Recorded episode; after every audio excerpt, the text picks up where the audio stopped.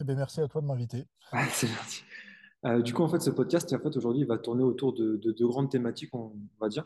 La première, ça va être euh, toi, d'accord? Donc, euh, au-delà de l'entraîneur, euh, quitter, parce que nous, sur les réseaux, on, te suit en tant qu'entraîneur, en tant que Louis, honneur de PowerCamp, mais au final, vraiment, moi, une question qui me vient toute bête, mais comment tu as découvert l'haltéro? Ça peut être une première question. Comment tu as, mis le pied à l'étrier? Donc, il y a d'autres thématiques après qui vont en découler. Et la deuxième thématique, la plus importante, je pense, c'est, euh, comment je pourrais vulgariser ça? Euh, comment PowerCamp a contribué euh, un peu à l'essor de l'haltérophilie et de la force athlétique en France? Oh, c'est, ce serait ambitieux d'affirmer ça de mon côté. C'est euh, ambitieux, mais euh, je pense qu'aujourd'hui, avec les réseaux, avec tout le travail que vous avez fourni, ce serait mentir que dire que vous n'avez pas contribué. Directement, directement. Donc voilà, moi, il y a toute une série de questions que je vais te poser. Alors, euh, il y a la trame qui va suivre, et de temps en temps, tu as une question qui va sortir de n'importe où. Tu sais pas d'où elle sort. Quand tu répondre, c'est des trucs un peu pièges pour, euh, pour être spontané un petit peu. Donc, il n'y a, y a pas de questions euh, problématiques, c'est pour ça que tu m'avais dit que tu voulais pas m'envoyer tout à Ah, l'avance voilà, de la c'est ça, spontanéité. C'est ça, Eh ben, exactement. Bon, bah, Euh, mais par rapport à mes débuts en haltéro, euh, je suis arrivé relativement tard dans le sport. En gros, je, je- j'ai fait beaucoup d'athlétisme et du rugby jusqu'à mes 21-22 ans. Et euh, j'ai bifurqué sur la muscu d'abord. Et euh, je vais pas dire la force athlétique, mais tout ce qui est développement de la force pour le rugby. En gros, c'était en, en soutien de ma pratique, simplement parce que j'avais compris que pour, euh, pour, pour pratiquer à un certain niveau, sans préparation physique à côté, c'était compliqué. Euh, d'autant plus pour moi qui avait, qui fait des... J'ai deux parents marathoniens, j'ai fait des crosses et compagnie depuis que j'ai 4 ans. Donc j'avais un profil tout sauf explosif ou fort. Euh, si je voulais rivaliser au niveau auquel je souhaitais jouer euh, sur le terrain avec d'autres personnes, euh, c'était très compliqué. Il fallait que je m'épaississe, il fallait que je prenne de la force et il fallait que je prenne de la puissance. Parce que même encore aujourd'hui, tu vois, je fais de l'haltérophilie, donc normalement, je suis censé être explosif. Je pense que tu me fais courir un 100 mètres, tu serais affligé par le temps que je vais faire sur un 100 mètres. Mes, mes qualités d'explosivité sont, sont bien meilleures qu'avant, mais restent, que, restent ridicules par rapport à des athlètes haltérophiles normalement. Après, c'est normal, j'ai j'ai fait des sports d'endurance, des sports de fond pendant mon adolescence, donc euh, Déjà, des pour toute la niveau, vie. hein. au niveau schéma constructif et schéma moteur, tu t'es aussi tout orienté vers des sports, des sports d'endurance, quoi. Euh, Ouais. euh, Et, et tu pourrais te présenter un peu plus largement d'où tu viens? Parce que je crois que tu viens pas de Bordeaux de mémoire. Euh, quel âge tu as, etc. euh, actuellement, j'ai 29 ans, je vais sur mes 30 ans l'année prochaine. J'ai grandi en région parisienne, j'ai fait mes études à Lille. Donc Ah c'est à Lille où que à réellement. Comment? T'es où en région parisienne? J'étais en Seine-et-Marne. Ouais, ça me parle toujours, ok. Parce que moi, je suis euh, entre Melun et Fontainebleau. Ok, d'accord. Parce que moi, je suis en. Essonne, donc euh, ça, me parle très, très, très, très bien de ça. Bah, on se connaît en- entre franciliens. Parce que c'est possible. Euh, Voilà, donc j'ai eu mon bac relativement jeune, j'ai fait une classe prépa et je suis parti à- après ma classe prépa à 18 ans en- à Lille, où j'ai fait une école de commerce.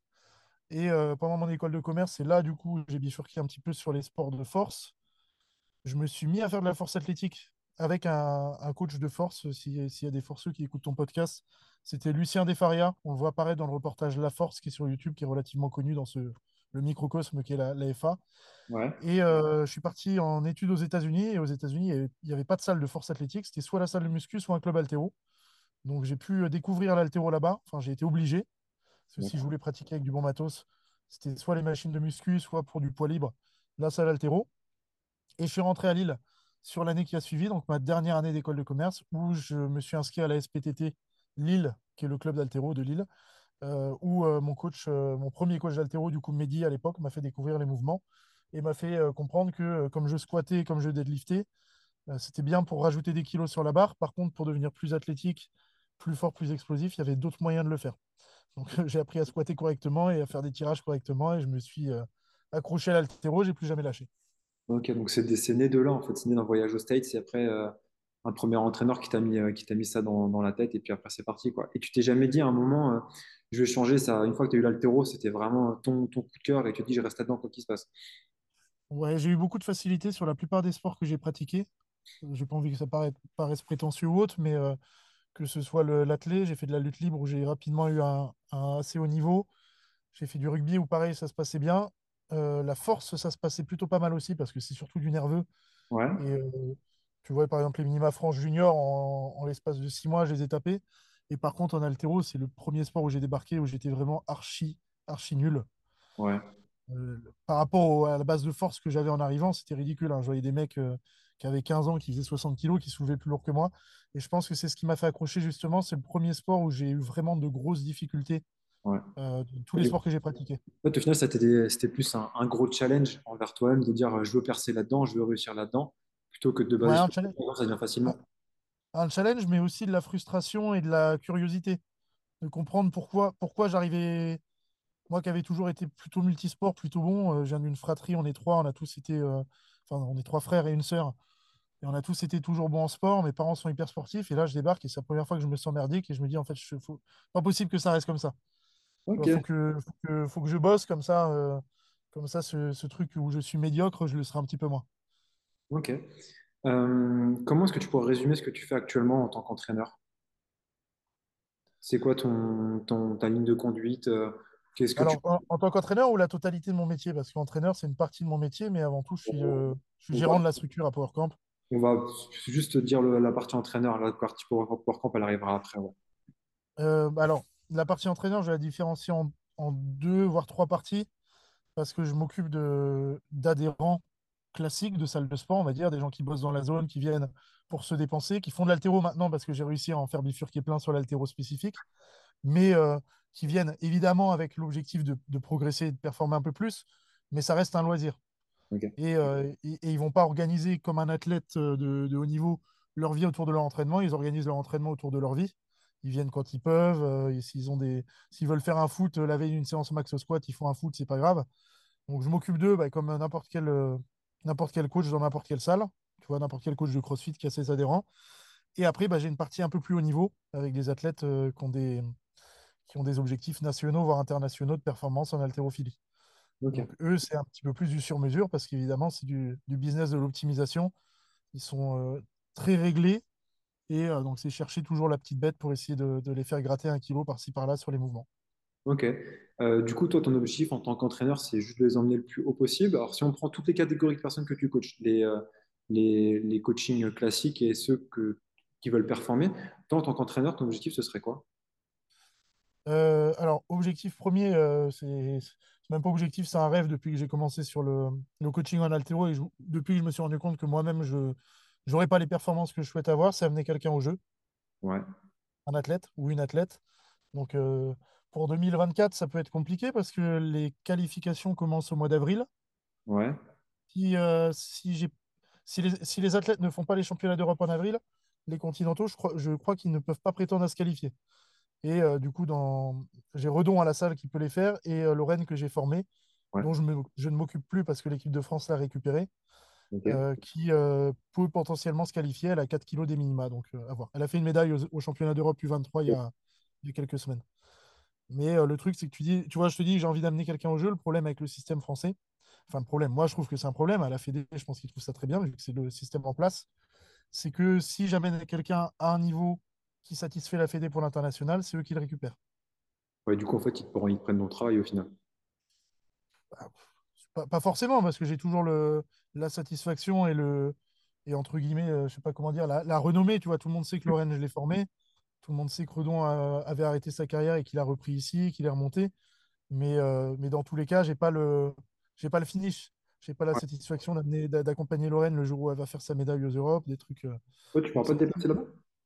Non, bah, je peux y aller, mais je serai dans le public. Ah, c'est abusé. Ouais, mais c'est, je pense que le système va évoluer. Il y a un nouveau président, je ne sais pas comment il voit les choses. Ça dépend aussi des subventions parce que la Fédé n'est pas non plus libre. Tu as, le ministère qui donne des, des directives et la Fédé doit suivre. Mais euh, si ça évolue, euh, on verra. Aux États-Unis, par exemple, très souvent sur les compètes inter, tu as les coachs de USA Weightlifting, de la Fédé, et les coachs des athlètes. Sauf que le problème, c'est que ça fait beaucoup de monde. Si tu as 8 athlètes sur une compète et que du coup, tu as les coachs de la Fédé, le kiné, le médecin, plus les coachs individuels de chaque athlète, ça fait du monde. Et si c'est la Fédé qui paye, il faut du pognon. Et malheureusement, on n'est pas du football. Donc le pognon, il n'est pas là. Et la France, c'est compliqué, ouais. Euh, c'est quoi ton mouvement préféré? D'altéro? Non, en général. En sport, pardon. En, en haltéro ou en force, si tu dois en garder un. Alors, est-ce que tu peux préciser préféré dans... que je trouve le plus intéressant, que je préfère faire? Que tu kiffes faire. que... Que je kiffe faire? Euh, je dirais l'arracher parce que c'est celui qui me fait le moins mal. L'épaulé, ça pique. Euh, après, le jeter, c'est celui sur lequel je suis le plus performant, mais je dirais l'arracher. Bien que Ah, ce soit un mouvement sur lequel je ne sois pas spécialement bon, mais que pratiquer et coacher, je pense que c'est l'arraché que je préfère. ok. Euh, si, alors là, on va poser une question un petit peu ouverte. Euh, aujourd'hui, tu as un, adhérent, euh, peu importe l'âge, peu importe le niveau, qui souhaite faire de l'haltéro pour, pour, juste pour kiffer. Tu, tu lui donnerais quoi comme conseil, tu vois? S'il vient chez moi, S'il vient chez toi, ouais. ça va dépendre. Si, si je vois qu'il a du potentiel pour euh, faire du, de la, de la haute performance en haltéro et ça se voit relativement vite ou pas, euh, je vais pas lui mentir parce que je trouve ça très con de faire miroiter des objectifs à quelqu'un euh, qui serait pas vrai. Donc si quelqu'un vient me voir et qui me dit j'aimerais bien faire de l'haltéro, euh, pourquoi pas du haut niveau ou autre, et que je me rends compte au bout d'une séance que ça va être compliqué, et ça peut se voir au bout d'une séance, je vais pas lui mentir, je vais lui dire qu'il faut mettre des, des objectifs ailleurs et qu'il faut qu'il essaye de se réaliser par autre chose parce que ça va être compliqué. Euh, par contre, si c'est l'inverse, si c'est un mec qui euh, veut juste faire du loisir et que je sens qu'il a un potentiel, euh, je vais essayer de l'accrocher parce qu'on a tellement peu de potentiel qui débarque dans notre sport vu que c'est un petit sport de niche que c'est le boulot des entraîneurs de les accrocher comme ça. Donc les accrocher, ça veut dire de leur, accorder beaucoup de temps, les accompagner et essayer de créer un environnement autour d'eux qui les incite à, à la performance et qui permet de maintenir leur motivation aussi. Ok. Et même chose, tu as quelqu'un qui vient devant toi et dit, écoute, euh, il a du poten- quelqu'un qui a de potentiel, il te dit, de demain, je veux performer, euh, tu lui dirais quoi? Euh, bah, je lui dis de venir tous les jours à la salle avec moi et on commence le boulot. Ok. Euh, moins cinq fois par semaine au départ, mais on, attaque direct dessus, quoi. Après, euh, si, s'il a réellement du potentiel, c'est mon boulot en tant qu'entraîneur qu'il n'ait pas trop à réfléchir, qu'il ait juste à appliquer, venir, et qui, qui- Ouais, venir à la salle et bosser. Et après, c'est à moi de réfléchir à tout derrière, à la planification. Euh, s'il a des pépins physiques, essayer d'établir pourquoi. Si j'arrive pas à établir, bah, de l'orienter vers des kinés, des ostéos qui le font mieux que moi parce que c'est pas mon métier, et ainsi de suite. Et encore une fois, euh, la création d'un environnement, quand tu m'as posé la question tout à l'heure en me demandant ce que c'était mon métier d'entraîneur, euh, je t'avais dit que je te répondrais en trois points, je t'en ai donné deux. Le, troisième, pour moi, c'est la création d'un environnement, parce que bah, ce qui fait que les athlètes performent aujourd'hui à Power Camp, euh, la programmation, ça va rentrer en jeu, le coaching sur place, ça rentre en jeu, mais l'environnement, c'est euh, l'énorme majorité, je pense, de... Enfin, majorité. C'est la plus grosse partie, de la... de, de- le plus gros facteur de performance. Si tu as un mec que tu arraches 120 kilos, que tu es dans une salle, que tous les mecs autour de toi, ils arrachent 90, je pense que même si le coach est très bon, le- la progression serait compliquée. Ah, Alors sûr. que si tu mets le même mec qu'avec des, des, des gars qui arrachent 15 ou 20 kilos de plus que lui, Ouais. euh, ça va le galvaniser, ça va le pousser à. Ça le pousse à s'arracher. ouais. Ouais. voilà. Et en plus, euh, tu sais, tu as la barrière psychologique. euh, je ne me rappelle plus du nom qu'il y avait en psycho là-dessus. Sur le premier mec qui avait couru le mile en moins de, en moins de 5 minutes. Le jour où il l'a couru, tous les mecs se sont mis à, à le faire parce qu'il n'y avait plus la barrière psychologique de dire que c'est impossible. Un peu pareil hein, sur des sports qui sont chiffrables comme l'haltéro. Euh, Si tu es bloqué sur un palier en squat à 140 parce que tu es le meilleur de ta salle et que tu n'arrives pas à dépasser, mais que tu débarques dans une autre salle et que tu vois tous les mecs à 180, tu- je pense que niveau psychologique, il y a un truc placebo qui fait que. Ouais. Non, mais ça, c'est marrant que tu dis ça parce que euh, moi, je suis coach aussi. Et, euh, je vois beaucoup de barrières psychologiques chez certains de mes clients. Et il y en a un, une fois, c'est tout bête, tu vois. Il avait, euh, quand j'ai commencé à bosser avec lui, il avait en soulevé terre, il avait 120 kilos. Et lui, il s'était toujours dit, en gros, mon, rêve, c'est de passer 140 et puis après, plus rien, tu vois. Alors moi, en tant que coach, tu vois, je trouve ça un peu dommage de juste s'arrêter là. Et en fait, euh, il s'était tellement galvanisé à se dire qu'après 140, il n'y avait plus rien, qu'il était incapable de passer 140. Par contre, il arrivait à te faire cirer par 135. Là, tu te dis, mais c'est pas possible, tu vois. Et un jour, en fait, je suis parti le coacher, tout simplement, et j'ai mis des, euh, s'appelle, des torchons sur ses poids. Et je lui ai dit, tu, tu regardes rien, tu mets planqué les poids. faut pas montrer, ouais. Et je suis allé, en fait, j'ai mis 145 et il a tiré la barre avec une facilité. Et en fait, les, les gens, ils se conditionnent eux-mêmes. Et tu as raison, parce que c'est, en tant que sportif, c'est intéressant, tu vois, de toujours mêler des. Soit tu t'entraînes avec des gens qui sont un tout petit peu plus forts que toi, d'accord, pour, pour qu'il y ait une stimulation, une sorte de compétition intrinsèque qui est hyper bonne pour, euh, bah, pour la progression. Soit tu mets des gens qui sont vraiment beaucoup plus forts que toi. Et en fait, l'émulsion et l'énergie qui vont en, en- en résoudre, ça pousse vers le haut à une vitesse, c'est impressionnant. Parce qu'il faut, Ouais, faut mais que ce serait mentir de dire que on- la comparaison euh, on la fait pas, on se compare tous à quelqu'un. Et forcément, quand tu as quelqu'un de plus fort que toi en face de toi, euh, publiquement, tu vas dire ouais, il est plus fort, alors qu'au fond de toi, tu sais que tu veux le bouffer. Donc c'est intéressant je pense que n'importe quel mec qui arrive à un niveau national ou proche national en haltérophilie, c'est quelqu'un qui est galvanisé par la compétition. Parce qu'on n'arrive pas à ce niveau en étant un branleur. C'est sûr. Et si, tu les mets dans une ambiance de compète, même si elle est euh, friendly, amicale, ça va les booster à fond. Après, euh, bah, par rapport à ce que tu dis sur le psychologique, avait un- euh, c'est un préparateur physique, mais j'ai plus le nom, qui avait dit simplement une phrase euh, bateau, mais qui est, qui est, qui est réelle. Si tu es le plus fort de ta salle, c'est que tu es dans la mauvaise salle. Et euh, bah, du coup, j'ai pas envie que Redon parte de la salle euh, après que j'ai dit ça, évidemment. Mais, euh, mais je pense que enfin, tu, tu, tu, tu vois l'idée, et on est tous les deux d'accord avec, euh, avec ce que ça sous-entend. tu vois qui c'est Comment il s'appelle Mario. attends, comment il s'appelle Attends, j'ai retrouvé le nom vite fait. Beltrán? Non, non, non, c'était un, un bodybuilder. c'est toujours un bodybuilder français. Mario. Attends, j'ai plus. Mario Braco, ça te parle? Non, ça me dit rien. Non?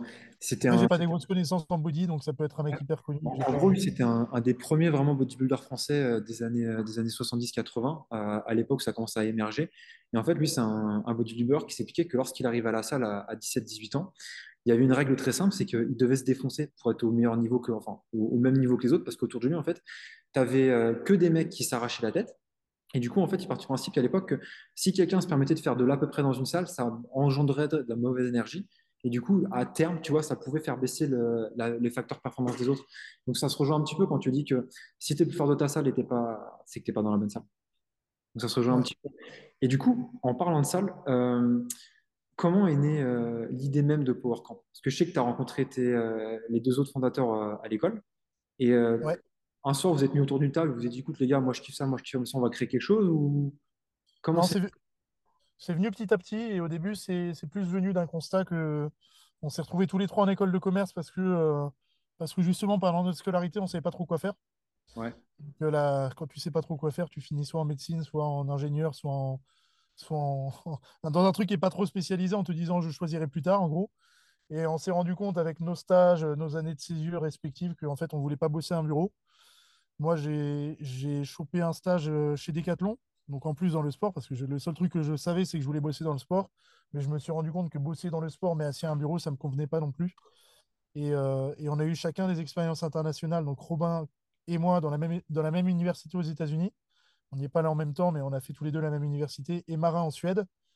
Et on s'est rendu compte euh, que le, le sport dans ces pays-là n'était pas du tout le même que le sport en France en voyant les salles, en voyant le, le- la mentalité des gens vis-à-vis du sport et de la préparation physique.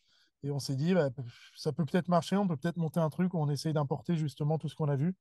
Et vu qu'on a des profils différents, un gymnaste, un, un haltéro et un, et un force. forceux, euh, si on met tout ça en cumulé, on peut peut-être toucher du monde.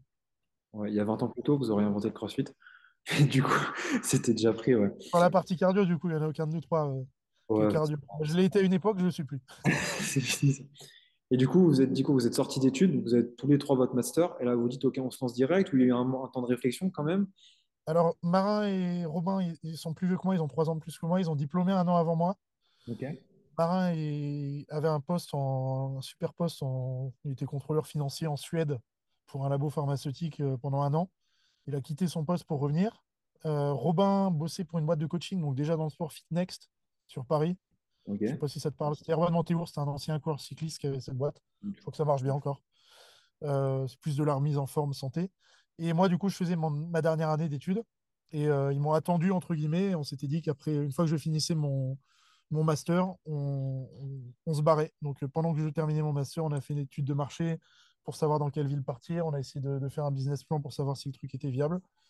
Et, euh, et de fil en aiguille, sur un an, du coup, on, on a, on a monté tout ça. Et le jour où j'ai eu mon diplôme, on, on a déménagé sur Bordeaux.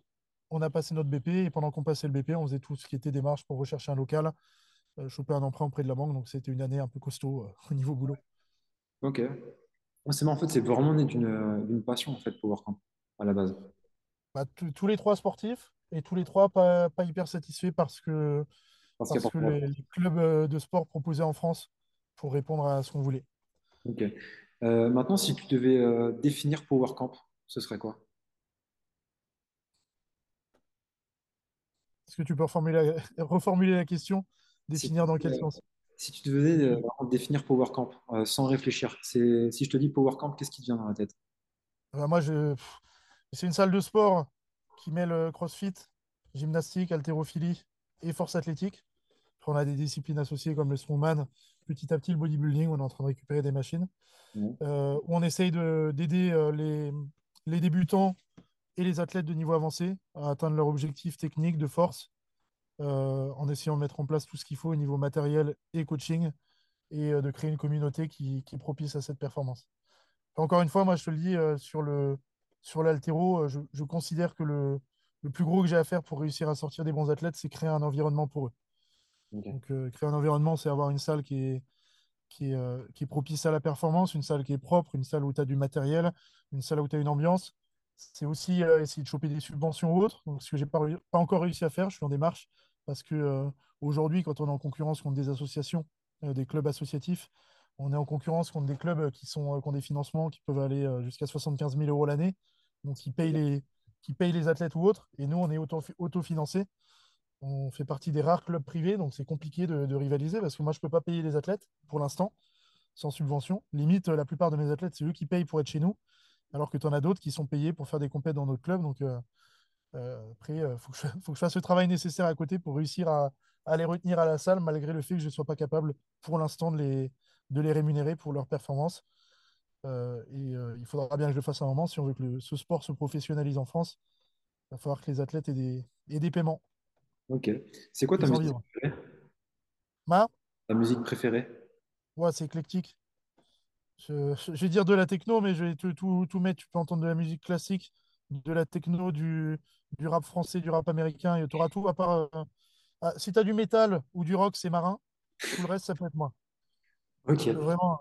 Tu peux avoir de la disco des années 80, la musique d'après, c'est de la techno underground de, de Berlin, et c'est moi. Ok. Ne peut rien dire, justement. C'est vraiment euh, en fonction des émotions, quoi. Tu vois, un petit peu. En fonction du monde du jour, tu... Ok, d'accord. T'as Euh, Aznavour et la musique d'après, c'est Caris, quoi. C'est un peu spécial. C'est un monde à part. Euh, alors, on reprend la, la thématique que je disais tout à l'heure. C'est est-ce que tu penses que Power Camp, aujourd'hui, en 2022, ça a participé à, à, à l'essor de l'haltéro, de la force athlétique euh, en France? Sans Alors, être... force, force athlétique, je pense pas, parce que je pense que Marin touche peu de personnes dans la force athlétique, même s'il est connu dans ce milieu-là. Euh, il va beaucoup plus toucher les crossfitters et euh, des personnes qui souhaitent développer leur force, mais pas forcément les forceux, parce que en force, justement, le, le développement de la force est devenu un petit peu secondaire, parce qu'un mec euh, qui est hyper fort, mais qui essaye de faire un squat bar haut de cul au sol sur une compète de force, il se fera taper par un mec qui est beaucoup moins fort, mais qui se met dans une position, euh, Ouais. une position de Pokémon, et, qui va optimiser ses leviers ou autre, comme on le voit. Donc je pense que tu as des mecs qui, qui sont sur YouTube aussi, qui sont en équipe de France de force, qui ont beaucoup plus euh, apporté à la force athlétique pour le développement du sport, et c'est une bonne chose. Même si c'est pas du tout la pratique comme moi je, la vois de ce sport, euh, ils ont fait grossir leur sport, ce qui fait qu'il y a plus de monde, ce qui fait qu'il y a plus d'argent. Donc euh, c'est tout à fait louable. Et après en haltérophilie, je pense que c'est parce que la place n'était pas prise. Tu as beaucoup de gros clubs, tu as beaucoup de grosses associations, tu as beaucoup, beaucoup de- d'excellents coachs, sauf que c'est un monde où tu as très peu de, de personnes sur les réseaux sociaux et on a été les premiers à s'y mettre. Donc tu vois, tu as des personnes qui vont nous. Tu as beaucoup de personnes qui vont croire qu'on est le meilleur club de France en termes de performance, alors que tu as d'autres clubs qui vont faire plus de médailles en individuel. Euh, en- au niveau des divisions, on n'est pas du tout en top 9, qui est la première division en, en championnat par équipe. Ouais. L'objectif, c'est qu'on soit très bientôt. Mais tu as, d'autres clubs qui ne sont pas connus simplement parce qu'ils ne sont pas sur les réseaux. Et nous, on a bah, le, la communication qu'on met en place avec PowerCamp, notre stratégie de communication qui est d'utiliser à fond les réseaux. Et on a la chance d'avoir beaucoup d'athlètes qui utilisent eux-mêmes les réseaux, donc qui nous font indirectement de la, de la pub. Ce qui fait qu'on a une visibilité que les autres clubs n'ont pas forcément eu. Et cette visibilité fait qu'on touche du monde qui n'aurait pas été touché si on n'avait pas été là. Ok. Euh, est-ce que toi, depuis que tu as créé Power Camp, tu as vu euh, un changement dans l'haltéro, pas forcément en termes de, de mœurs dans, dans le corps public, mais en tant que pratique? Euh, je, je pense qu'elle grossit. Euh, quand, on- aux États-Unis, c'est arrivé il y a, il y a une dizaine d'années que le, que le CrossFit apporte beaucoup à l'haltéro en initiant beaucoup d'athlètes à l'arraché, à l'épaulé jeté. Je pense qu'en France, c'est un peu plus récent. Euh, il y a cinq ans, quand on a ouvert la salle, j'avais beaucoup de crossfitters qui faisaient de l'haltéro en cours avec moi pour améliorer leur crossfit. Et là, depuis, euh, depuis Covid, on va dire depuis de- de- 2020, j'ai énormément de crossfitters qui arrêtent le crossfit pour l'haltéro. Donc, c'est le changement récent que j'ai vu. Et, euh, c'est et- et c'est vraiment une, une différence qui est négligeable en termes de nombre de euh, qui est pas négligeable en termes de nombre de personnes. Tu as vraiment beaucoup plus de personnes qui se mettent à l'haltéro pur. Soit ils en ont marre du cardio, soit, ils- soit juste ils adorent le, ils adorent le, avoir des steaks aussi. hein. Tout simplement, faut pas chercher plus loin que ça. hein. Ouais, ouais. Et tu vois, ça a beaucoup, ça a beaucoup changé, et tant mieux. hein. Euh, encore une fois, il faut qu'on attire le plus d'athlètes possible pour attirer des pépites. La part génétique a tellement une place qui est importante qu'il faut toucher le plus de monde pour avoir la, la pépite qui, au bout d'un an, an d'haltéro, arrive à arracher 150. quoi. Ça peut arriver. Et du coup, euh, si c'est pas indiscret, c'est quels sont les objectifs de Power Camp euh, à long terme, par exemple? Alors, sur la salle en physique, on aimerait bien agrandir.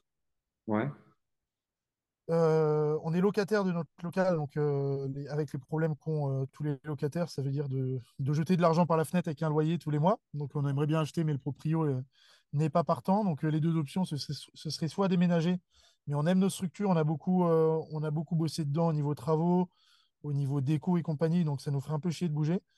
Donc la solution, c'est soit continuer à négocier et réussir à avoir un, un accord du proprio pour acheter, et euh, sinon, euh, là, on est en train de regarder sur les locales, les locaux pardon, qui sont collés aux nôtres et qui communiquent pour essayer de reprendre un, un local pour essayer d'agrandir un petit peu la structure. ouais. Parce que là, vous êtes serré à Power Camp ou ça passe encore? Ça va encore, on n'a pas, on n'est pas une- sur une taille critique, mais si on agrandit, ce serait pour avoir des services complémentaires. Tu vois, j'ai parlé de body tout à l'heure.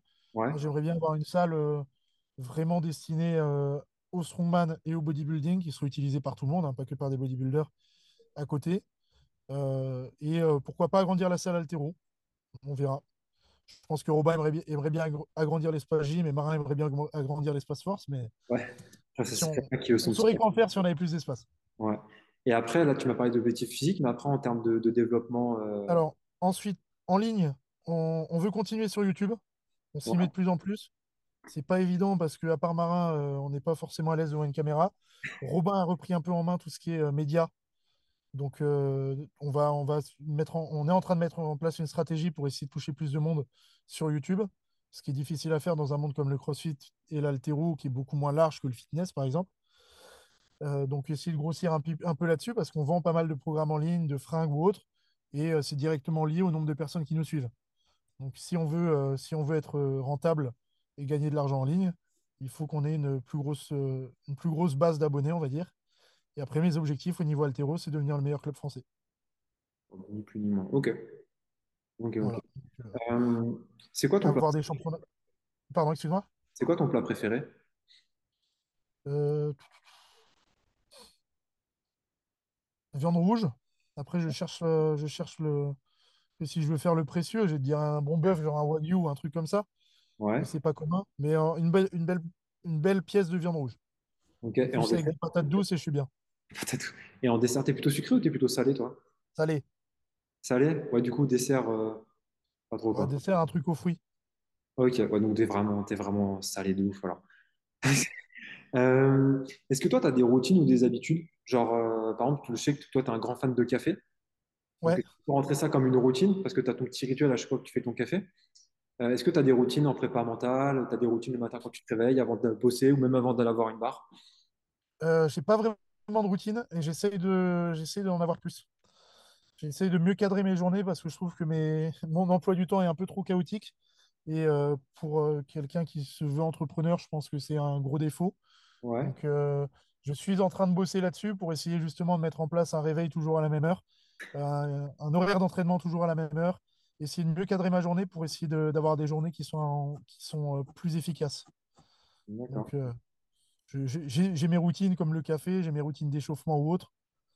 C'est mes seuls trucs, mais j'essaye d'avoir justement des journées mieux cadrées. C'est un truc sur lequel je bosse. Ok.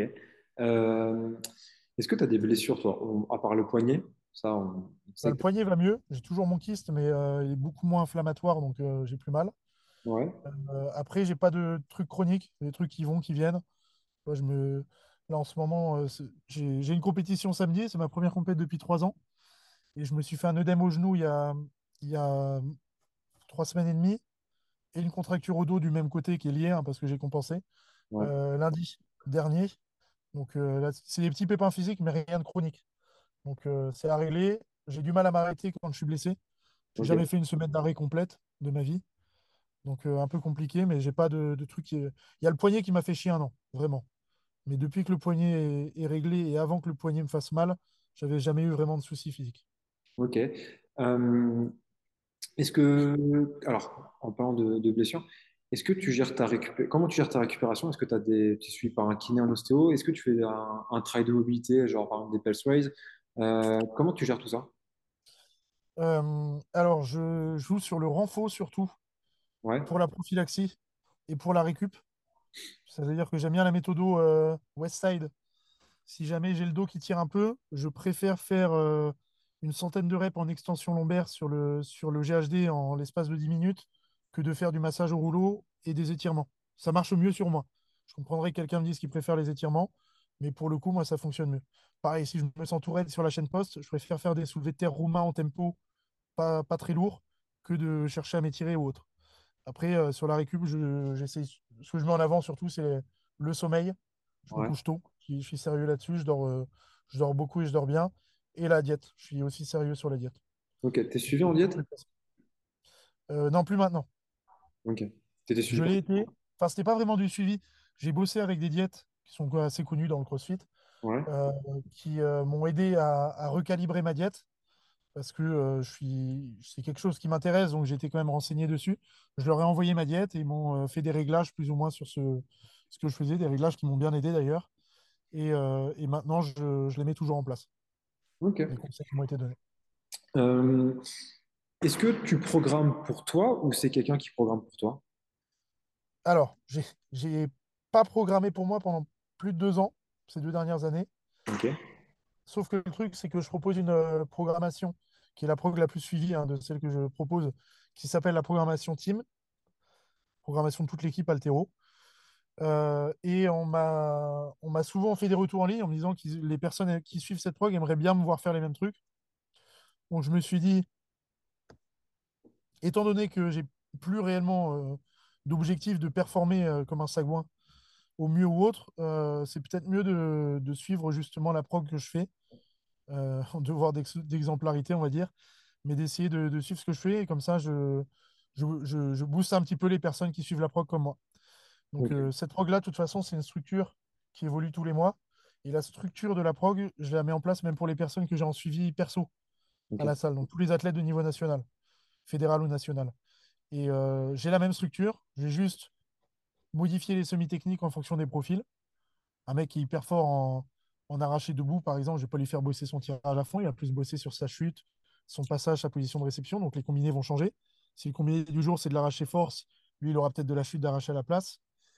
Je vais modifier le renfort en fonction des points forts, points faibles aussi, et je vais modifier le, volume et l'intensité. Si je sais que j'ai des athlètes qui répondent pas trop à la haute intensité ou d'autres qui ont besoin de plus de volume ou moins de volume, je modifie un peu, mais dans tous les cas, la structure reste la même. C'est-à-dire que si aujourd'hui il y a combiné d'arraché, tirage d'épaulé et squat, tout le monde aura plus ou moins ça.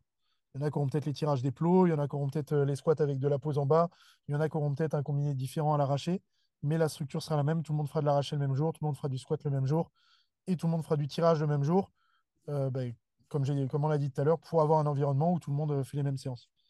Pour avoir fait des, pour avoir bossé avec un Ouzbek euh, de l'équipe nationale ouzbek et avec un ami géorgien et avoir vu comment les Géorgiens s'entraînent en équipe nationale, j'ai vu que l'ultra personnalisation, c'était euh, vraiment quelque chose d'occidental et que euh, dans toutes ces nations qui performent très bien en haltéro, on peut dire euh, grâce au dopage, ou... mais je pense pas que ce soit que ça, parce que tu vois des mecs de 16 ans qui sont hyper bons. Il n'y a pas que de la personnalisation, il y a aussi ce, ce fait de rendre un sport qui est individuel un peu plus collectif avec le fait d'avoir une équipe. Tu vois, quand j'ai deux athlètes qui arrachent 120, si on a un qui a de l'arraché des plots et l'autre qui a de l'arraché de suspension le même jour, ils vont quand même se faire le match à l'arraché, même si c'est pas le même mouvement. Donc euh, j'aurai quand même le, la notion d'environnement qui rentrera en jeu en les faisant bosser sur la même chose. Alors que si on a un qui a de l'arraché et l'autre qui fait du, jeté des plots, c'est beaucoup plus compliqué de les mettre en battle. ok. En fait, c'est vraiment impressionnant parce que toi, tu disais que tu voulais vraiment créer un environnement, mais ça va vraiment, euh, même dans, au- au-delà juste du- de créer une équipe, ça va vraiment dans, dans la construction des prog et tout. C'est vraiment créer un esprit, en fait, qui t'anime, toi. Ah bah, je, je te dis, je pense vraiment que c'est ce qui, c'est le facteur numéro un de performance. Je pense que c'est. Et euh, ça va être plein de trucs. Ça va être essayer de mettre en place des horaires d'entraînement pour que tout le monde s'entraîne en même temps. euh, d'essayer de mettre en place des routines pour que tout le monde s'échauffe en même temps, commence en même temps. À la salle, bon, c'est un peu, c'est inspiré de ce que font les Américains, mais on a le, le Big Friday, le Heavy Friday, où le vendredi, on monte lourd. Euh, sur la structure, on a toujours du, du mi-lourd le lundi, le mercredi, et du lourd le vendredi. les athlètes sont au courant. On a le tableau des records à la salle qui est affiché, que tout le monde voit pour justement essayer de, de grappiller. J'en ai un qui- il n'y a pas longtemps qui m'a dit, moi, mon objectif, c'est d'être sur le tableau. Ça m'a fait plaisir parce qu'il est là pour ça, le tableau. Et j'ai d'autres personnes qui sont venues me voir en me disant, ouais, mais le tableau, euh, vous avez mis que les meilleures performances, euh, c'est pas motivant pour les, pour les athlètes qui sont, euh, qui sont moins bons. Moi, je dis, bah, justement, si c'est pas motivant pour certains athlètes, c'est que malheureusement, c'est pas forcément des athlètes qui, euh, qui sont euh, en concordance avec les valeurs qu'on veut avoir ici. C'est en fait le. Si toi, tu essaies d'instaurer un, un esprit de compétition et si tu as quelqu'un qui arrive et dit, ouais, je suis pas très compétition, ça ne matche pas, quoi. Ouais, dans tous les cas, je veux surtout pas qu'on ait un modèle à l'éducation nationale française ou même au sport en France de tirer les gens vers le bas en essayant de se caler sur les moments. Je préfère vraiment booster. Tu peux venir être, euh, être nul en haltéro, avoir- bouger comme une merde, euh, pas avoir de force ou autre, Ouais. mais, mais par contre avoir envie de progresser. Et je préfère ça qu'avoir un mec euh, qui est un virtuose technique, mais qui est un branleur, qui s'en fout.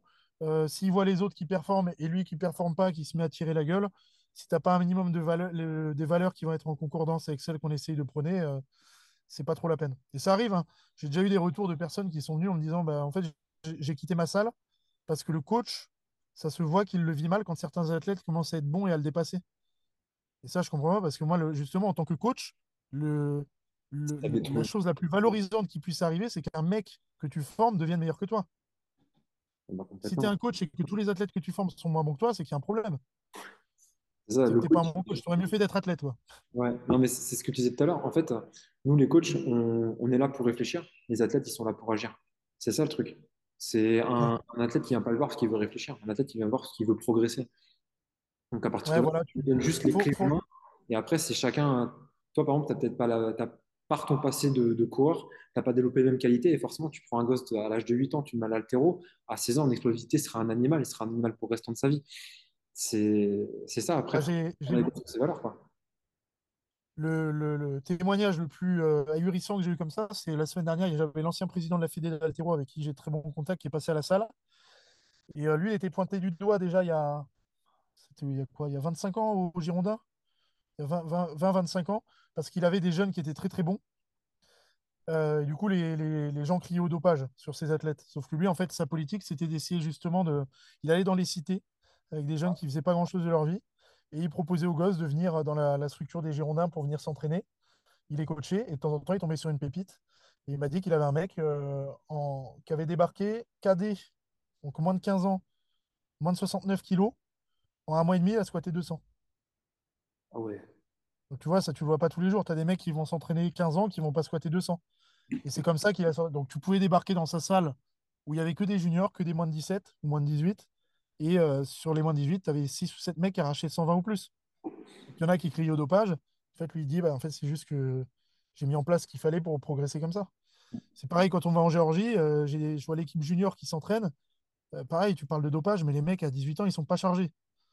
Et à 18 ans, eh ben, tu, dans l'équipe junior, tu en as 6 qui ont un épaulé jeté à 190 ou plus. Ah, C'est juste des pépites qui sont par là. Et truc- réunir une équipe de pépites, forcément, ça fait, ça fait, ça fait Ouais, la différence. Ouais. Ils m'ont nickel. coupé le courant pile au moment où, euh, où on a arrêté le live, donc parfait. Normalement, ils vont pas le recouper. Oui, Pire, c'est pas grave, t'inquiète. hein. Euh, ok, question. des Géorgiens. Dit- On parlait de Georgien, ouais. Euh, moi, j'ai une question là-dessus. C'est euh, est-ce que tu as des modèles en altéro? En tant que coach, en Des, tant qu'athlète, en tant- des coachs ou des athlètes qui, toi, t'inspirent? alors qui m'inspire, évidemment, tu as le, le coach euh, bulgare Abadjaev, qui est Ouais. décrié pour, euh, encore une fois pour le- les histoires de dopage. Donc euh, là-dessus, euh, je ne rejoins pas du tout, évidemment. Euh, mais juste parce qu'il a réussi à créer tout un système, alors que euh, avant qu'il arrive, on, s'était dit que le système soviétique, c'est le seul, euh, valable en haltérophilie euh, et le seul qui pouvait permettre de faire du haut niveau. Et lui, il a créé un système qui est complètement différent. Et à ce jour, il n'y a pas réellement d'autres systèmes qui ont été créés parce que le modèle chinois, c'est du soviétique. En Amérique du Sud, et tous les modèles, en gros, ils vont s'inscrire soit plus vers du bulgare ou du soviétique, aussi entre les deux. À la limite, s'il y a un autre système qui a été créé, on va dire que c'est le système occidental qui est de l'haltérophilie sans dopage, parce que c'est pas le même sport avec et sans dopage. C'est pas les mêmes pratiques du tout, c'est c'est pas les mêmes facteurs de performance, c'est c'est complètement différent. Mais ce mec-là, c'était vraiment le seul mec qui s'est complètement différencié de ce qui se faisait à, l'époque et qui a réussi à monter une équipe euh, bah, qui est devenu, qui a régné sur le monde, alors que c'est un petit pays, la Bulgarie, j'ai pas envie de dire de conneries, mais ça doit être 10 millions d'habitants. Et euh, c'est devenu la référence mondiale en haltéro. Ok. Euh, on a pu voir que toi, tu es parti plus, t'es déjà parti en Géorgie, je crois, pour, euh, pour des Ouais, stages. Et comment tu as rencontré cette... ouais, rencontré équipe et tu as quoi comme rapport encore avec eux? Vous échangez au quotidien ou vous Ouais, objectif? alors, pas avec toute l'équipe, avec un athlète donc, qui était en équipe nationale euh, junior à l'époque, qui s'appelle euh, Torniquet, c'est Toko. hein, parce que quand on, il est tagué sur Instagram, à chaque fois on voit Toko, c'est son surnom. Euh, lui, il est arrivé en France il y a deux ans, je crois. Il tirait pour le club de Reims, donc il avait été recruté pour le club de Reims. Et euh, la première fois que je l'ai vu, c'était sur les championnats de France il y a deux ans. Et euh, après, petit à petit, on avait parlé, il m'a proposé justement un premier stage. On, s'était, euh, on, on était devenus amis à ce moment-là lors du premier stage. On a fait un deuxième cet été.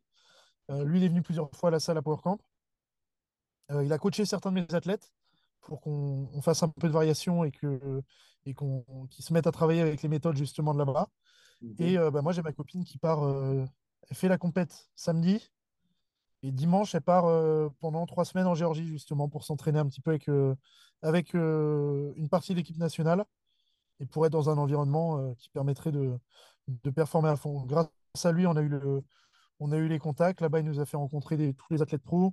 Dernier stage qu'on a fait, j'y suis allé quelques, quelques temps avant avec ma copine, justement. On a passé quelques jours dans l'INSEP local, donc l'INSEP de Blédard, un petit peu. Mais on s'entraînait avec l'équipe nationale junior, on a pu voir exactement comment se déroulait leur journée. On a vécu pareil qu'eux pendant un moment et euh, c'était génial. Voilà. Et on y retourne. Et, et mon objectif, c'est de, de recruter euh, ce mec-là. Et euh, j'aimerais bien à partir de février qu'il bosse avec moi à la salle, à temps plein, et qu'on soit à deux de- pour s'occuper des athlètes. Ok. Alors, ça va rejoindre la prochaine question. Comment tu programmes? C'est-à-dire, est-ce que tu programmes, par exemple, comme Alex Richard, tu programmes tout sur six mois à l'avance? Ou euh, est-ce que tu fais un peu plus, euh, un peu plus court en, en termes d'échéance, c'est-à-dire que tu programmes un mois à l'avance? Tu programmes? Tu fais des cycles de travail, des semaines off, des semaines on? Euh, comment ça fonctionne un petit peu pour camp? Alors, sur ma planification d'entraînement, je pars, le premier truc, c'est que je pars du calendrier. Je pars du calendrier. Ok, oui, classique. Je prends mon calendrier de la saison, je définis les objectifs principaux. Donc, mes objectifs principaux, c'est les championnats de France et une compète de qualification pour les championnats de France, pour un athlète qui veut faire les France. Euh, après, j'ai des objectifs secondaires. Donc, mes objectifs secondaires, ça va être les quatre tours par équipe qui arrivent sur la première partie de saison et euh, pourquoi pas les championnats fédéraux ou autres. Et à partir de là, bah, je peux faire mes blocs. Si par exemple, j'ai une compète qui va être euh, le- la première semaine de janvier sur mon premier objectif principal et l'autre qui est, et les championnats de France qui seront fin mai, je sais que j'aurai cinq mois complets de préparation pour aller taper là-dessus. Donc ma, ma, pré- ma prépa sera sur cinq mois. Après, sur les cinq mois, je ne vais pas tout écrire d'un coup. C'est juste que je vais me faire des périodes. Si j'ai un athlète qui, euh, manque de force, qui n'a pas de gros moyens physiques, il, aura une, partie hors saison, préparation physique générale, foncière, qui sera plus longue. Ça pourra durer trois mois, par exemple, et après deux mois de prépa qui, seront plus spécifiques. Et euh, à l'inverse, si j'ai un athlète qui est très fort physiquement, qui manque de technique, euh, il aura peut-être une période spécifique qui sera un petit peu plus longue, avec beaucoup plus de travail sur les livres, beaucoup plus de travail technique. Donc ça va varier un petit peu, mais le- la base de la base, je pars du calendrier, je parle de l'échéance, et je fais un rétro-planning à partir de l'échéance, enfin des échéances. Ok. Euh, tu travailles seul sur la prog ou euh, tu t'entoures de personnes pour bosser? Est-ce que tu prends l'aide d'un kiné pour faire ton tour en faux ou euh, est-ce que tu fais tout tout seul? Alors je, je fais tout tout seul, sauf par période. J'ai bossé avec le géorgien quand on a fait des cycles euh, qu'on voulait de méthodo géorgienne, parce qu'il la connaissait beaucoup mieux que moi, il s'est entraîné des années dessus. Et euh, avant les championnats de France de l'année dernière, pendant trois mois et demi, quatre mois, j'ai bossé avec un Ouzbek, donc euh, je payais pour que pour qu'ils me m'envoient euh, tout ce qu'ils font à l'entraînement, autour de l'entraînement, niveau récup ou autre, pour établir une méthode d'entraînement comme chez eux, pour faire un test sur leur méthode, qui est complètement différente aussi. Euh, beaucoup plus applicable pour l'athlète naturel, je pense, parce que tu as un moins gros volume, moins grosse intensité. Par contre, euh, il y a plein d'athlètes qui ne, qui ne sont pas assez stressés justement par ce type de programme pour progresser. Il n'y a pas assez de, pas assez de volume ou d'intensité.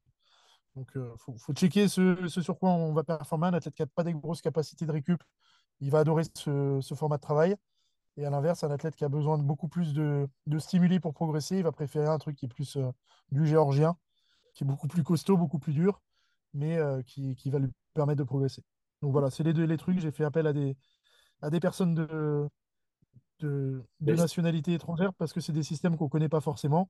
Tout ce qui est système américain, euh, planif à la française, planif soviétique ou autre, il y a assez de contenu euh, sur Internet et dans les bouquins pour que je puisse établir une, une planif tout seul, on va dire. Alors que pour les autres, j'avais besoin de, de- d'apports extérieurs. Ok. C'est quoi ton film préféré?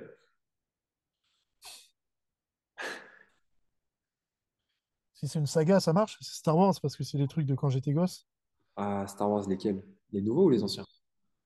Ouais, je- vu que je, je suis de 93, euh, les puristes qui sont un peu plus vieux vont, vont pas être contents, mais moi, c'est la prélogie plutôt un 2 trois Ouais. Ok. Et t'en penses quoi des nouveaux? Des Disney, là? C'est pas des Star Wars. De Ah, toute façon, George Lucas, George Lucas a dit qu'ils étaient pas canons. Ils sont juste dans le légende, donc euh, ils, ils comptent pas. C'est des trucs à côté, c'est des bonus, mais ça compte pas. C'est, ça, Ky- Kylo Ren et compagnie, ça n'existe pas.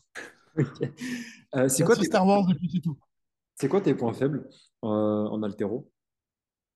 Euh, physiquement, mon explosivité, mon dos, Ouais. haut du dos. J'ai une posture un peu kyphosée Ok, t'as un et point. un manque de force sur, ouais, un man- gros manque de force sur le haut du dos qui m'empêche d'avoir un bon transfert de force après les genoux. Donc, premier tirage, je ne sens pas la barre. Jusqu'au genou, il n'y a pas de problème. Par contre, quand il s'agit de se redresser et mettre de la vitesse, j'en suis incapable. Donc, c'est euh, lié à deux trucs. Euh, un, la typologie de fibre et le fait que je ne sois pas explosif. Mais euh, le fait que j'ai des mauvais placements aussi, que j'ai pas de dos, donc j'ai beaucoup de mal à garder les épaules devant la barre et beaucoup de mal à accélérer. Et sinon, le deuxième gros point faible, c'est ma mobilité. Ouais. Malgré le- tout le boulot que je peux faire et que j'ai pu faire sur le, la mobilité pour la position de réception pour le haut du corps, je reste un, quelqu'un de très, très, très raide pour l'haltéro. Ouais. Et quand tu es raide et que tu n'es pas mobile en position de réception, c'est très dur d'aller dans une position dans laquelle on n'est pas à l'aise de manière rapide, donc c'est très dur de chuter aussi.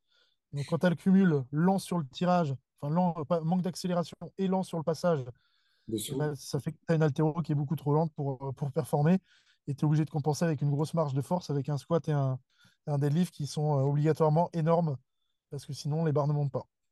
Ok. Euh, c'est quoi ton plus beau souvenir à PowerCamp? Ah, bonne question. Ouais. Tu me laisses 15 secondes pour y réfléchir?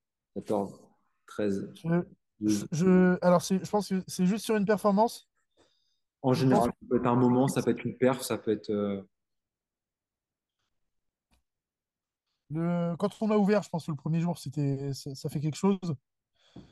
Après, au niveau performance, je pense que c'est quand, euh, quand Redon a arraché 185 des plots.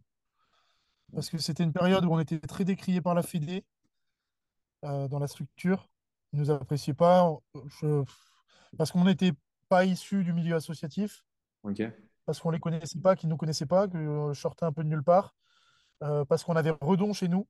Ça a joué en notre défaveur parce que euh, c'est, sa, vie d'athlète s'est pas très bien terminée avec la Fédé. Ils l'ont un peu mis à l'envers et du coup Redon est parti et ils l'ont très mal pris. Et euh, il était très décrié. La Fédé avait euh, arrêté. Enfin, on a eu beaucoup de retours de personnes qui disaient qu'il était fini, qu'il ne reperformerait plus jamais comme il faisait. Euh, ils nous envoyaient la FLD tous les ans en contrôle dopage inopiné. Et, et le, certains entraîneurs de l'équipe de France et des dirigeants avaient dit que Redon ne performerait plus jamais comme il l'avait fait. Et en arraché des plots, il a tapé 10 kilos, le record qu'il avait fait avec, quand il s'entraînait à l'INSEP. Donc c'était une grosse satisfaction pour nous. Et c'était une grosse satisfaction pour moi aussi parce que quand Redon est arrivé à Bordeaux, il était tellement dégoûté du sport et de comment il avait été viré de l'équipe de France qu'il voulait complètement arrêter. Et euh, j'avais trouvé ça génial de réussir à le, pousser un petit peu et de, participer, même si c'est à moindre mesure, hein, c'est lui qui a fait tout le boulot, mais euh, de, participer à ma manière pour qu'il reste un peu dans le sport et qu'il se remotive et qu'il aille chercher cette performance qui est monstrueuse parce que c'était au-dessus du record du monde à l'époque en arraché le record du monde qui était détenu par un athlète qui a, pas, qui a une pharmacie différente de celle de Redon. Ok. Euh, c'est joli, c'est très joliment dit comme, comme ça. Euh, ah, c'est marrant, je savais pas du tout qu'il était viré de l'équipe de France. Pour moi, je croyais qu'il avait juste arrêté euh, parce qu'il avait ras le bol et puis il était parti. Bah, il y a eu quelques soucis. euh, Il n'a pas été envoyé sur des compétitions internationales alors que c'était le mec qui avait le plus de chances de médaille. Ouais.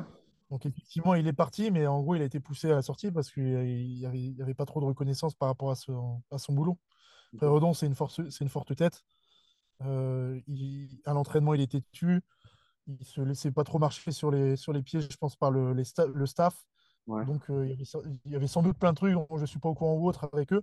Mais dans tous les cas, euh, je pense que c'était une grosse faute professionnelle de la part des personnes qui ont, qui l'ont poussé vers la sortie, alors que c'était l'un des gros potentiels de l'altéro qui nous restait. Ouais, donc en fait, c'est plutôt la mentalité à la française à l'ancienne qui a cassé les couilles et du coup, bah, il est parti, quoi. C'est un Je peu. pense un petit peu. Ouais, c'est un petit peu. Pas dire que l'athlète est roi, mais quand tu as, des athlètes comme Benjamin Hennequin ou comme Redon, euh, c'est, ça court pas les rues. C'est les seuls qui peuvent te rapporter des médailles. Et tu dois prendre sur toi quand tu es coach ou autre, parce que c'est quand même euh, c'est l'athlète qui ramène la médaille, c'est pas le coach. Donc il faut le chouchouter. Et même s'il est chiant de temps en temps, euh, et ben, il est chiant, mais il arrache en 75 kilos. Donc euh, en tant que en tant que qu'employé, euh, je sais même, je sais même pas s'ils sont euh, fonctionnaires ou autres, mais employé du gouvernement, ton job c'est ramener des médailles. Donc tu prends sur toi et tu t'occupes de l'athlète au mieux, tu le chouchoutes et tu essaies de, de faire en sorte justement qu'il se sent bien pour qu'il n'y ait pas de tension ou autre. Ok. Comme on Euh, l'a dit, l'athlète il n'est pas là pour réfléchir, il est là pour tirer les barres. c'est au staff à côté d'essayer de, de faire en sorte que les conditions soient au top. Ok. Euh, question un peu privée. Euh, pourquoi cette fascination autour de Marc Aurèle? Euh, c'est pas forcément Marc Aurèle, enfin, c'est tout le courant des stoïques. C'est une philosophie qui est, qui est top euh, parce que je considère que ce qui fait la différence entre un enfant et un homme, c'est sa capacité à réagir par, par rapport aux événements Ouais. et à pas, et à pas être une tapette quand il, y a un- il nous arrive un truc qu'on peut pas contrôler, à, à se lamenter sur son sort et aussi à garder pour soi les petits soucis perso qu'on peut avoir et à pas les partager avec tout le monde.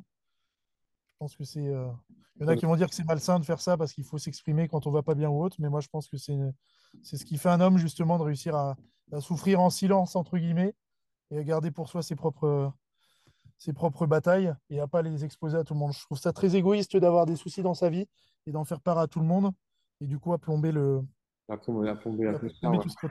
Ah, du coup, ça Avant se... Marco c'était un autre truc, c'était un, un courant de pensée euh, de Carl Jung, un, psychologue américain. En gros, c'est le Freud américain euh, qui avait été repris par d'autres euh, euh, psychologues sur les archétypes dans toutes les cultures. En gros, l'archétype, c'est par exemple l'épouvantail, peu importe la culture, que tu sois en Chine en, en 800, que tu sois dans les tribus aztèques qui n'ont jamais vu d'occidentaux, que tu sois dans le catholicisme ou autre, l'épouvantail, ça représente la peur. Et euh, les, les archétypes qui sont mis en avance sur la masculinité par ce- ces psychologues, il y en a quatre, donc les noms ne veulent pas dire grand-chose, c'est King, Warrior, Magician, Lover. Mais King, entre guillemets, c'est la capacité justement à, à, à subir, entre guillemets, tout, ce- tout ce qui va nous arriver, mais à tenir, en- à tenir le, le, le groupe en étant le plus fort du groupe euh, psychologiquement. Tu vois, c'est pareil, c'est pas forcément du stoïcisme, mais Jordan Peterson, il a dit qu'un, tu vois qui c'est ou pas? Psychologue américain aussi, qui dit euh, ce qui fait un homme fort dans sa tête, c'est celui qui, le- celui qui ne doit pas pleurer à, à l'enterrement de son père. Ça veut pas dire qu'il doit pas ressentir la tristesse, mais toute la famille est en deuil, toute la famille est mal, et c'est lui qui doit prendre en charge les démarches Donc, lui qui euh, pour la crémation, pour tous les trucs. C'est lui qui, en, en gros, dans le temps de, de difficulté pour tous ceux qui est autour, qui doit être celui qui, qui prend les responsabilités de tout le monde et qui s'occupe de tout le monde. Après, il peut rentrer chez lui et chialer en secret, mais par contre, devant, c'est king, entre guillemets. Quoi. Ok. Et du coup, pour te mettre, il y avait quatre mots, là, je crois que tu m'en as dit un, du coup. King, Warrior, le deuxième. Ouais. Donc, c'est pas le guerrier, c'est pas le te taper dans la rue, c'est juste la capacité de, de, de travailler, en fait, de, de travailler sans te plaindre, juste pour le, en gros, ramener l'argent à la maison, tu vois, par exemple. L'autre, c'est Magician, et le dernier, c'est Lover. Ça va être un peu dur de l'expliquer sur un podcast, tu as des bouquins qui expliquent ça. Mais en gros, tu as quatre archétypes, et, et c'est les archétypes qui font la masculinité euh, dans tout- toutes les cultures. Culture musulmane, euh, que tu, tu lis le, Nouveau Testament, euh, c'est pareil, tu vas retrouver à peu près les mêmes valeurs. Euh, tu, tu vas chez Bouddha, tu vas dans le confucianisme, tu vas dans une tribu hyper tribale euh, de, de- d'Afrique centrale qui, qui ne connaît pas le, qui ne connaît pas l'Occident, et ben à chaque fois, tu vas retrouver ces archétypes. Ok. Attends, je vais juste le noter parce que j'avais jamais entendu ça. Euh, redonne-moi. si, euh, si tu veux le bouquin qui explique ça, je ne sais pas s'il il explique, il est en français, c'est de Robert Moore, M2ORE, et ça M2OR. s'appelle King King. Warrior Magician Lover. Là, je note. Vas-y, bah, j'irai, voir ça, ça m'intéresse. Mes premiers tatouages, c'était ça, d'un petit KWML. Et d'ailleurs, Marin et Robin ont tatoué ça aussi euh, quelque part. euh, quelque part, KW. euh, Il n'y a pas un cœur autour? Sur le Non, tien tatouage? moi, il, il- il est minus, c'est un tout petit truc. euh, Ah, d'accord, ok, ouais, non, je comprends. mes premiers tatouages. Ok, Le d'accord. cœur que j'ai là, c'est juste euh, symbole de la Vendée. Je comprends. Et pourquoi la Vendée? Parce que je suis vendéen de. Ma famille est vendéenne d'origine. D'accord. Moitié bretonne, moitié vendéenne. Ah, le caractère. Ok, ça. Ok, pas mal. Euh, dernière question. Euh, Oui. comment tu te décrirais dans la vie quotidienne? Pas là, je ne parle pas de l'entraîneur, je parle de, de Louis.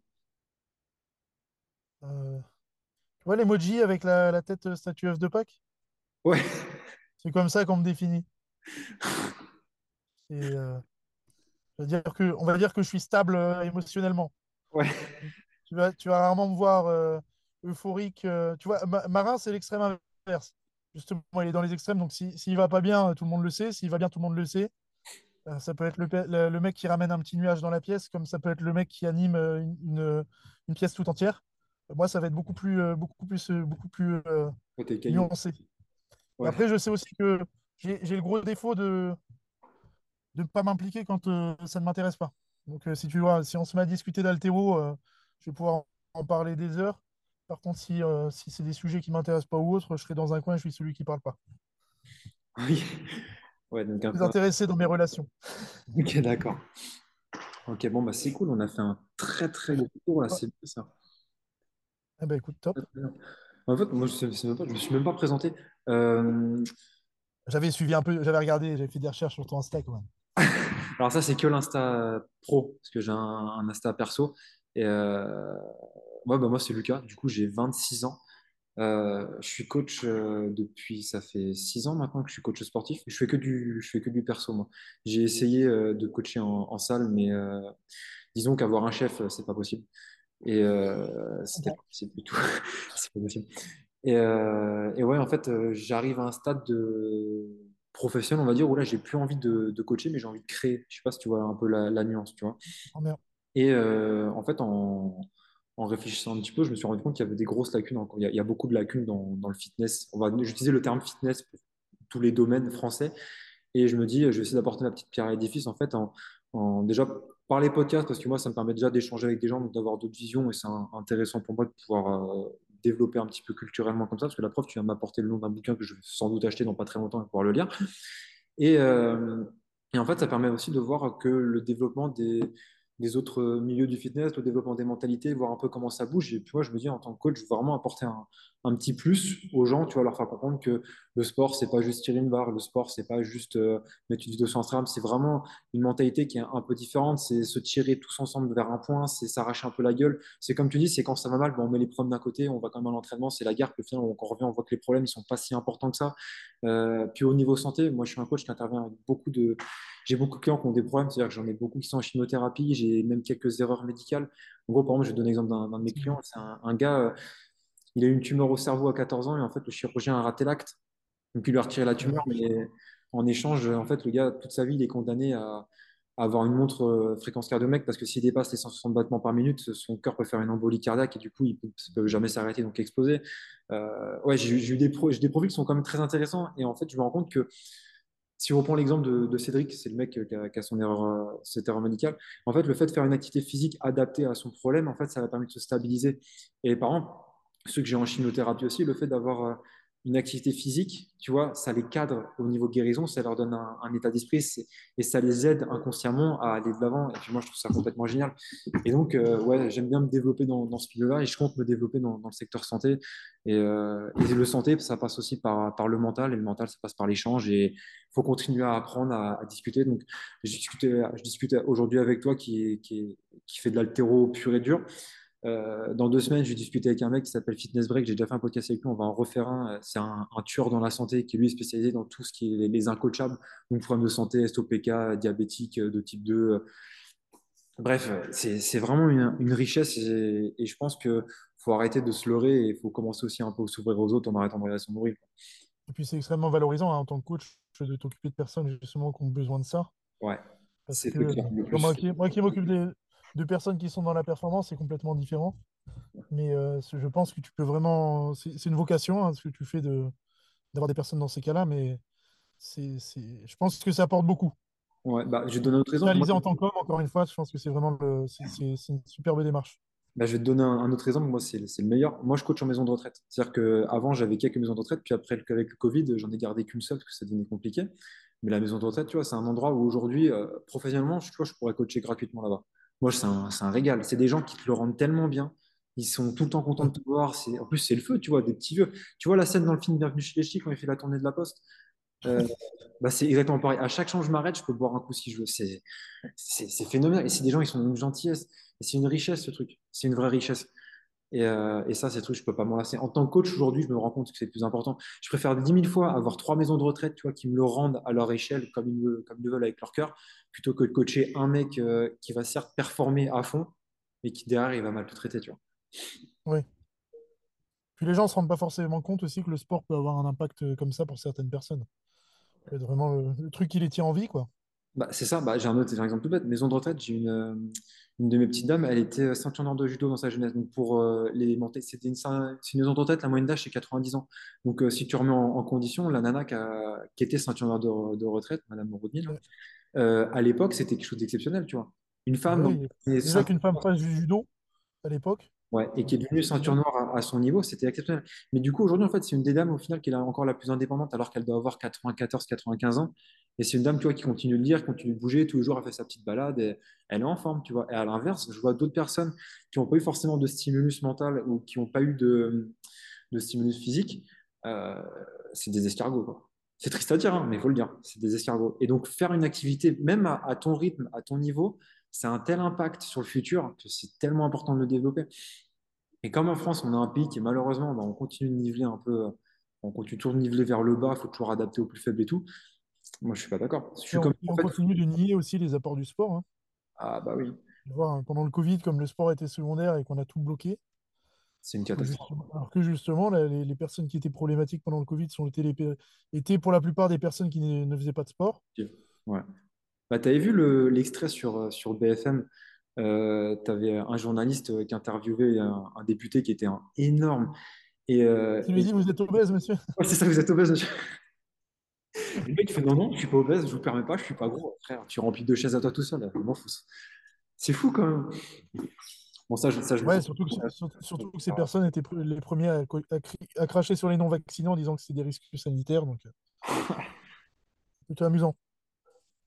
Ok. Bon, bah Louis, je vais te laisser. Je vais te laisser retourner bosser. Merci beaucoup, Lucas, pour ton invitation encore. Ouais.